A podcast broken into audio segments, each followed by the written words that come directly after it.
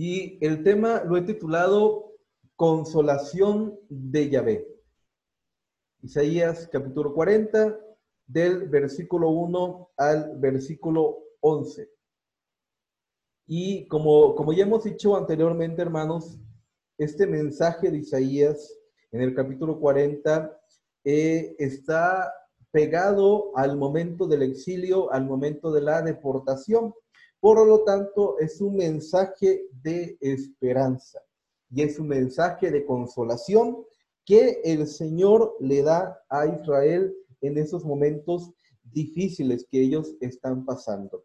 Hay una palabra de esperanza, es la consolación de parte de Yahvé para cada uno de sus hijos que la están pasando mal, la están pasando mal, la están viviendo mal, están teniendo un pésimo momento, estando exiliados, lejos de eh, sus casas, lejos de, de sus familias, lejos de sus pertenencias. Imagínate, imagínate que de pronto alguien llegue de forma violenta, muy violenta y de forma muy agresiva y te saque de tu casa te saque de tu casa y te lleve tal cual estás en ese momento. Te saque de tu casa en pijama, te saque de tu casa en las condiciones en las que puedas estar y que no te permita ni siquiera armar una maletita y llevarte las cosas que te sean útiles. Bien, en el momento del exilio tenemos una situación así de semejante.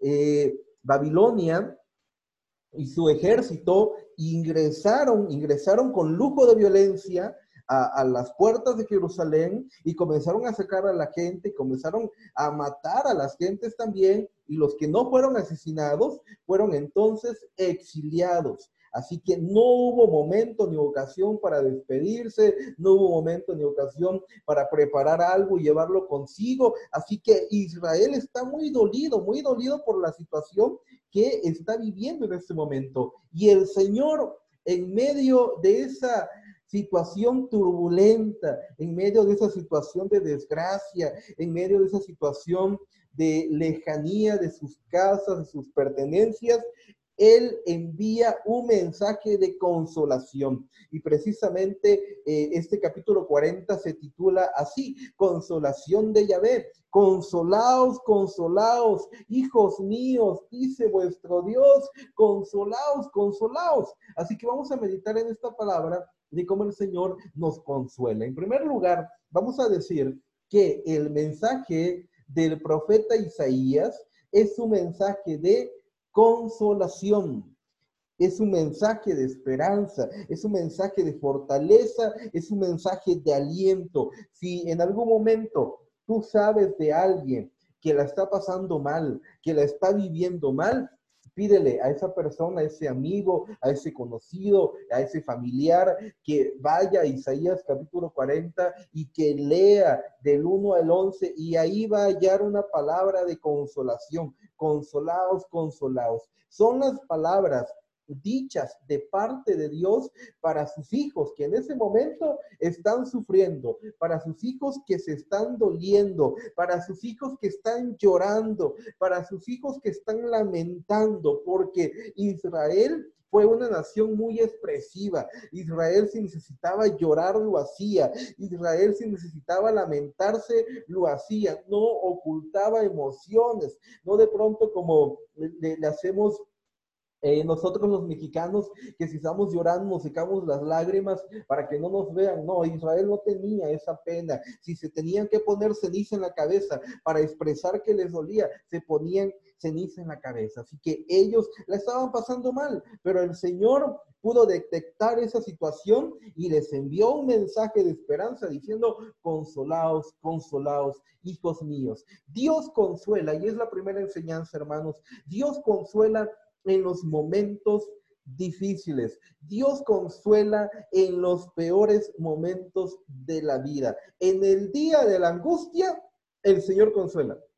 En el día de la persecución, el Señor consuela. En el día de la muerte, el Señor consuela. Él tiene una palabra de aliento, de ánimo y de fortaleza. No dudemos eh, de ninguna forma, hermanos, que tenemos un dulce consuelo y ese dulce consuelo lo hallamos precisamente en Jesucristo. Consolaos, consolaos, hijos míos, dice Jehová, dice Yahvé. Él tiene una palabra de consuelo. Dios consuela y alivia el dolor porque Él se preocupa por la gente. Sin embargo, voy a destacar que la palabra consolación tiene cierta conexión con la empatía. Cuando dice que Dios consuela, está diciendo que Dios tiene empatía con tu dolor, con tu preocupación, con tu angustia, con tu ansiedad, con tu temor. Dios tiene empatía. ¿Qué quiere decir? Que Dios lo entiende. Dios entiende por qué estás pasando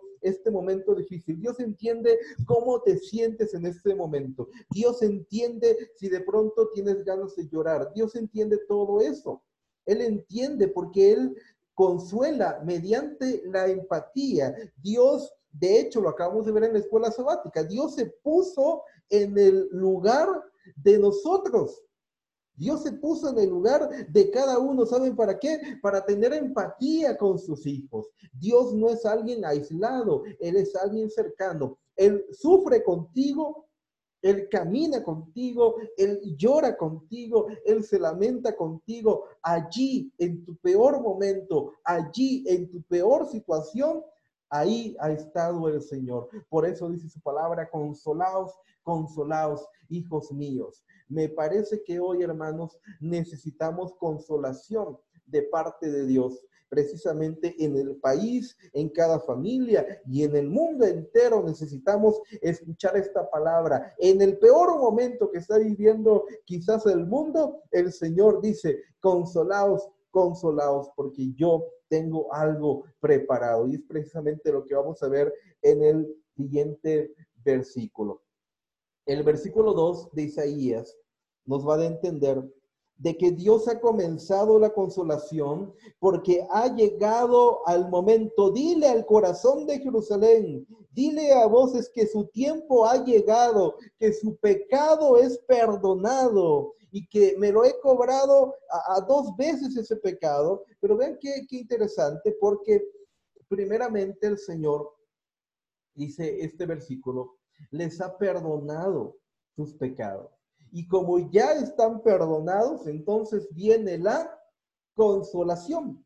Así como de pronto un padre eh, castiga a su hijo y, y después de levantarle el castigo le llama y le abraza y le dice, hijo mío, ya pasó el castigo, ya pasó el momento de mi enojo, ya, ya puedes venir a mis brazos. Algo semejante ha hecho Dios con Israel, los había castigado y ahora dice Dios, ya les voy a levantar el castigo y ya pueden venir conmigo, consolados, consolados. El Señor perdona el pecado, perdona el pecado para que Él pueda consolarnos. Él ha perdonado el pecado para que Él pueda consolarnos en este momento. Así que, en primer lugar, si yo quiero experimentar la consolación de Dios, debo pedir a Él que me perdone, que me perdone mis pecados. Los pecados de, del cual podemos estar participando no son situaciones sencillas. Jeremías dice que el, pecado no se puede quitar de, de, ninguna forma, solamente Dios lo quita. Y quiero llevarles esa cita sin que pierdan Isaías, Jeremías capítulo 2, verso 19.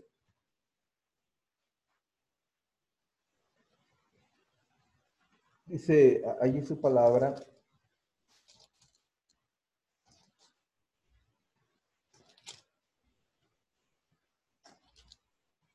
Jeremías 2.19 dice, tu maldad te castigará y te condenará. Sabe pues y ve cuán bueno y amargo es el haber dejado tú a Jehová tu Dios y faltar mi temor en ti, dice el Señor Jehová de los ejércitos. Y si, y si brincamos precisamente al versículo 22, dice, aunque te laves con lejía y amontones jabón sobre ti, la mancha de tu pecado permanecerá delante de ti, dijo Jehová el Señor. Aunque de pronto pensemos que el pecado es una cuestión sencilla, no es así de fácil. No tiene, el pecado no es ese tipo de virus como el que hoy estamos viviendo, que lo quitamos eh, lavándonos eh, las manos y desinfectando, ¿no? Eh, el virus del pecado es mucho más fuerte y mucho más grande que el único que lo puede quitar y el único que lo puede perdonar, ese es precisamente nuestro Señor Jesucristo. Así que este llamado de la consolación, ha llegado la consolación porque Dios ha perdonado. Si hoy necesitamos ser consolados, vamos a pedir al Señor que Él perdone los pecados. Necesitamos estar en paz con Dios para poder experimentar una, una consolación auténtica. Consolados, consolados, hijos míos, porque yo ya he perdonado sus pecados y el momento y la ocasión y el tiempo ha llegado. Y en el versículo 3 de Isaías capítulo 40, el Señor anuncia que ya está Él preparando la liberación. Están apenas iniciando el exilio. Y en medio del exilio Dios dice, Consuélense, consuélense porque yo ya les he perdonado el pecado y por eso estoy preparando para ustedes la liberación, la voz del desierto, preparar camino a Jehová, enderezar calzada en la soledad a nuestro Dios. Dice su palabra que Él ya está preparando la liberación. Y con esto voy a puntualizar un asunto fundamental. No hay ningún sufrimiento que sea eterno. No hay crisis que no termine. Cualquier cosa que estemos viviendo, la, llegamos a dimensionar tan grande que pensamos de que nunca va a acabar. Es solamente un corto episodio. Esto que estamos viviendo, hermanos, va a finalizar en algún momento. Tiene que terminar, tiene que extinguirse. Así como eh, eh, pasada la noche viene la mañana, de la misma forma las crisis personales, familiares y sociales llegan a consumirse y llegan a terminarse. No hay crisis que sea eterna. Las crisis son grandes oportunidades y el Señor aquí les está diciendo, tengan esperanza, porque yo ya les estoy preparando la intervención el Señor ya está haciendo preparativos para intervenir en la historia de Israel y darles así la liberación que ellos necesitan en ese momento. Eh, este versículo de Isaías en el Evangelio de Marcos, en los Evangelios, lo identifican como el Juan, eh, como Juan el Bautista. Es la voz que está en el desierto anunciando la venida del Mesías. Así lo interpreta el Nuevo Testamento. Pero aquí en Isaías es precisamente el profeta Isaías el que tiene esa encomienda de llevar el mensaje de la consolación y del anuncio de la intervención de Dios que ya se está preparando. Y pasando a los siguientes versículos, eh, es fundamental entonces entender, hermanos, que la liberación ya se está preparando que va a llegar el momento en que el Señor va a quitar toda esa situación que estamos viviendo, la va a terminar, la, va a, a, exterminar y nos va a permitir ser nuevamente liberados de todo tipo de aislamiento social y psicológico. Y pasando a los siguientes versículos, en el verso 6 al 9, verso 6 al 9 dice su palabra, de que se le había pedido a Isaías que diera este anuncio, e, este anuncio, este mensaje. Voz que decía, dice el verso 6, da voces. Y yo respondí, ¿qué tengo que decir? Y dice su palabra, tienes que decir que toda carne, toda carne es como la hierba. Y aquí el Señor, del verso 6 al verso 8, el Señor va a enfatizar una cosa fundamental que tenemos que entender el mensaje de Yahvé, el mensaje de Dios para Israel en ese momento es que ellos pudieran asimilar y ubicarse en la conciencia de que no somos nada, no somos nada delante de Dios. Somos finitos, somos mortales, somos frágiles, somos como la hierba del campo. El Señor dice, el primer mensaje que quiero que les des es que entiendan que no son nada. Y si no somos nada, entonces necesitamos de Él. Ya lo dijo Jesús en una parte de los evangelios, en el evangelio de Juan, que sin Él nada podemos hacer. No somos nada sin el Señor. Lo único que permanece de forma eterna y de manera firme, esa es la palabra de Él. La palabra que sale de su boca tiene firmeza. La palabra que sale de la boca del Señor tiene la eternidad eh, de Él. Así que tenemos que asumir esto, hermanos. La palabra del Señor es lo único fiel, lo único que vale la pena escuchar en este mundo y que no es mortal es la palabra de Dios.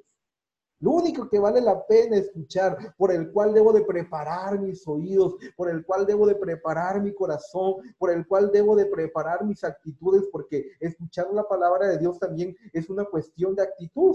Yo debo de escucharla atentamente, amorosamente, alegremente. Tenemos que alegrarnos para escuchar la palabra de Dios. Eh, el predicador dice de que cuando entres a la casa de Dios, busca el primer lugar, busca los primeros lugares para escuchar su palabra. Así que el Señor está diciendo a Israel, ustedes no son nada, yo soy eterno. Y yo como eterno les estoy garantizando por medio de mi palabra que les va a llegar la liberación, que va a llegar la cancelación de todo aislamiento que ellos están viviendo de forma literal en el exilio. Y el Señor les dice, voy a terminar ese mal momento. ¿Qué está haciendo el Señor? Les está dando precisamente a ellos un mensaje donde puedan confesar con la boca y con el corazón que Cristo Jesús es el Señor, que el Padre es el Señor, que Yahvé es el Señor y que no hay nadie por encima de Él, no hay nadie por encima de Dios, porque yo soy mortal, soy finito y soy como la hierba, pero Él es eterno y su palabra también es eterna. ¿Qué tengo que hacer yo ante esa gran manifestación de Dios de su eternidad? Confesarlo.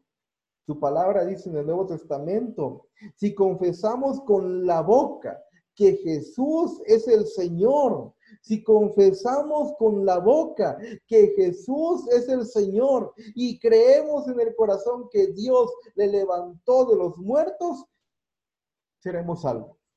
Eso tenemos que hacer. Tú y yo somos solamente hierba. La carta de Santiago dice que somos como un vapor que aparece y luego se desvanece. Somos hierbas, somos un vapor, no somos nada, pero Él es eterno y al eterno le voy a confesar con mi boca y con mi corazón que él es el Señor y que todo depende de Él. Y yo me alegro en que Él sea eterno, en que Él sea el gran yo soy por encima de todo. Y hay un mensaje, hay una buena noticia. A partir del versículo 9 al versículo 11 aparecen las buenas noticias. Ya habíamos dicho en algún curso de evangelismo que aquí aparece por primera vez la palabra evangelio. Hay una buena noticia. ¿Y cuál es la buena noticia? Bueno, la buena noticia consiste en la salvación de Dios en medio de la crisis, en medio del exilio. Las buenas nuevas tienen que anunciarse. El verso 9 dice, súbete, sube sobre un monte alto, anunciadora de Sión, levanta fuerte tu voz, anunciadora de Jerusalén, levanta, no temas, di a las ciudades de Judá, he aquí vuestro Dios vive, vean a Dios. Y aquí comienzan las buenas noticias. El versículo 10 dice, he aquí que Jehová el Señor vendrá con poder y su brazo va a señorear. Voy a identificar cada una de esas buenas noticias. La primera buena noticia que calificamos como evangelio, por eso Isaías es el texto favorito del Nuevo Testamento, la primera noticia dice, el Señor viene. He aquí que Jehová, el Señor, vendrá con poder. ¿Cuál es la primera buena noticia que tenemos? El Señor ya viene. El Señor ya se aproxima. Y yo no sé ustedes, pero tenemos que alegrarnos, tenemos que sentirnos contentos porque ya está viniendo el Señor. Y la primera buena noticia es esa, el Señor ya está viniendo. Él es el viniente. Él es el viniente, se está acercando, Él se está aproximando y, y entre más se esté acercando, yo debo de estarme preparando con mayor motivo. El Señor viene. Si alguien se siente congojado, si alguien se siente angustiado, si alguien se siente preocupado, aquí está la primera noticia. Ya viene el Señor. Ya viene el Señor. Y en su venida va a traer todo tipo de paz. Su palabra dice que cuando Él venga, la muerte ya no va a existir, las lágrimas ya no van a haber, ningún tipo de dolor vamos a tener cuando el Señor venga. Así que Él viene y trae consigo todo tipo de bendición espiritual y eternas. Son bendiciones espirituales y eternas que no se agotan, que no se terminan. Esa es su primera buena noticia. El Señor ya viene. La segunda buena noticia dice que el Señor va a gobernar en el versículo 10.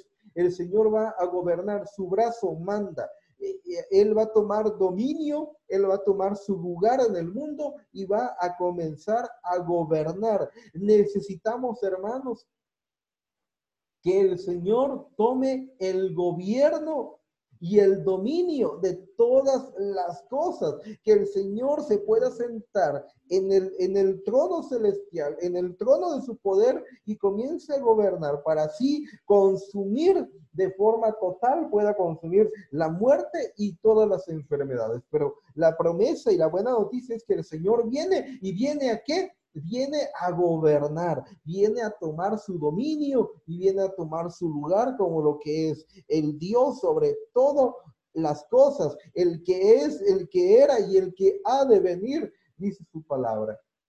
Y en el mismo versículo 10 dice que, llevando esa secuencia, Él viene, viene a gobernar, y Él va a dar su paga, Él trae su paga. El Señor dará el pago a cada uno según sus obras.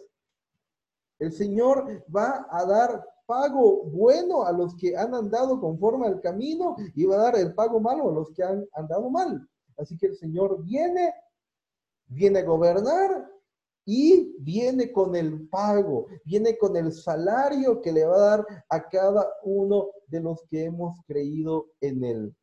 Y viene con el propósito de darnos una consolación eterna. El versículo 11 dice, como pastor apacentará a sus ovejas. Como pastor, él va a apacentar a sus ovejas. Este es el mensaje de la buena noticia.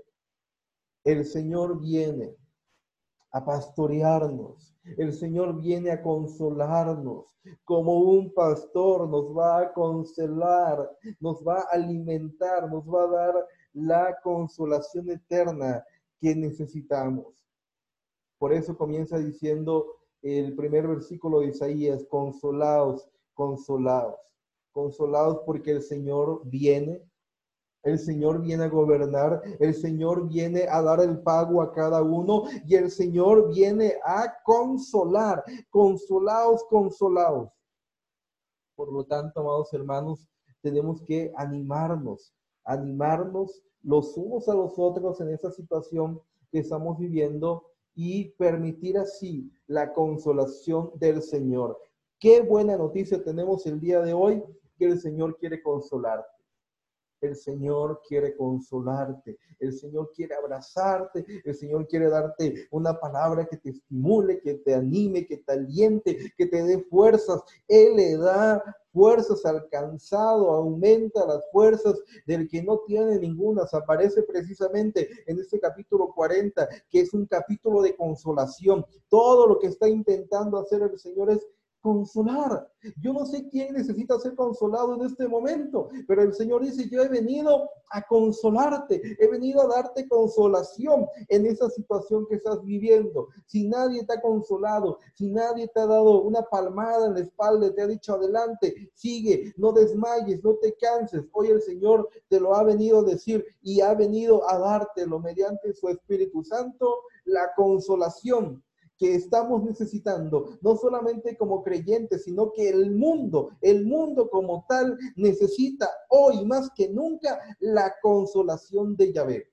Vamos a permitir que llegue esa consolación. Y vamos a ser portadores de consolación, hermanos invitando a alguien que no conoce a Cristo a que se una a esas transmisiones, a que se una a esas conexiones, para que ellos también sean conectados, ellos también sean consolados mediante el Señor. Aprovechemos a consolar al mundo, porque la buena noticia, la palabra evangelio, aún en medio del exilio, tiene que seguirse divulgando. Y con mayor motivo ahora que el mundo está necesitando consolación. No solamente tú, sino el mundo está necesitando consolación. Todos estamos necesitando que el Señor nos consuela. Así que, amados hermanos, yo les animo a que demos una palabra de consolación a alguien que lo necesita. Levanta el teléfono y llámale a alguien. Si tú has visto que no, que no se ha conectado, que no ha participado, levanta el teléfono y llámale y dile, el Señor tiene una palabra de consolación para ti en este momento. El Señor te está buscando porque quiere consolarte, no quiere castigarte, Él quiere consolarte y quiere hacerte saber, estoy contigo en tu peor momento y en tu peor situación. Que el Señor sea con ustedes, hermanos. Pase usted